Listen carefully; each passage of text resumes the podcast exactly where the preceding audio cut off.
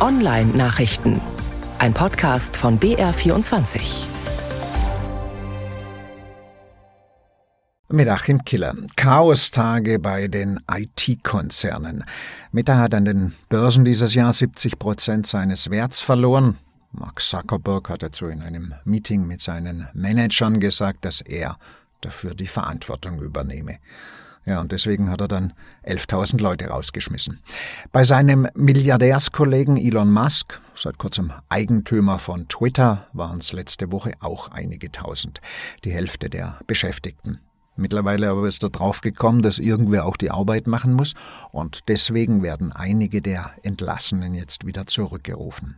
Musk will Twitter umbauen, wie weiß niemand so genau, er selbst auch nicht.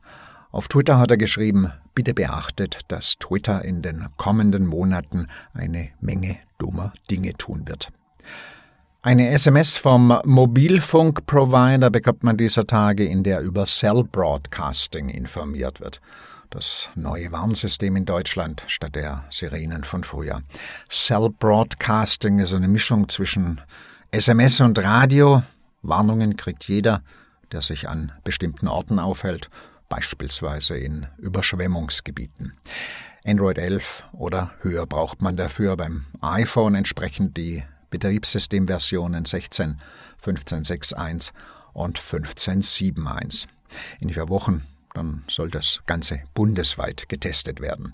Und erfahrungsgemäß muss man bei solchen Aktionen aufpassen. Es werden ganz bestimmt wieder irgendwelche Gauner versuchen, einen mit gefälschten Kurznachrichten zu löffeln.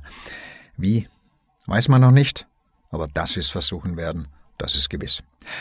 Die Konferenz der deutschen Landesjustizminister am Donnerstag hat sich gegen die anlasslose Vorratsdatenspeicherung ausgesprochen und für das Quick-Freeze-Verfahren, wie es dem Bundesjustizminister vorschwebt. War knapp.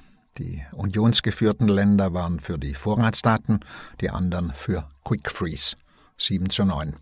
Bei den Vorratsdaten werden Handy-, Festnetz- und Internetverbindungsdaten von allen gespeichert, für den Fall, dass sich wer später irgendwann mal verdächtig macht. Bei Quick Freeze werden nur die Verbindungsdaten von Verdächtigen gespeichert.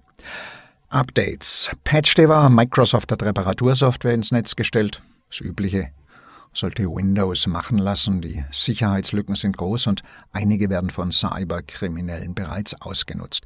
Google hat seinen Browser Chrome abgedichtet. Muss man nichts tun. Chrome holt sich die Updates selbstständig. Die Nummer der geflickten Version ist länger als die Lottozahlen, kann man schlecht aufsagen im Radio.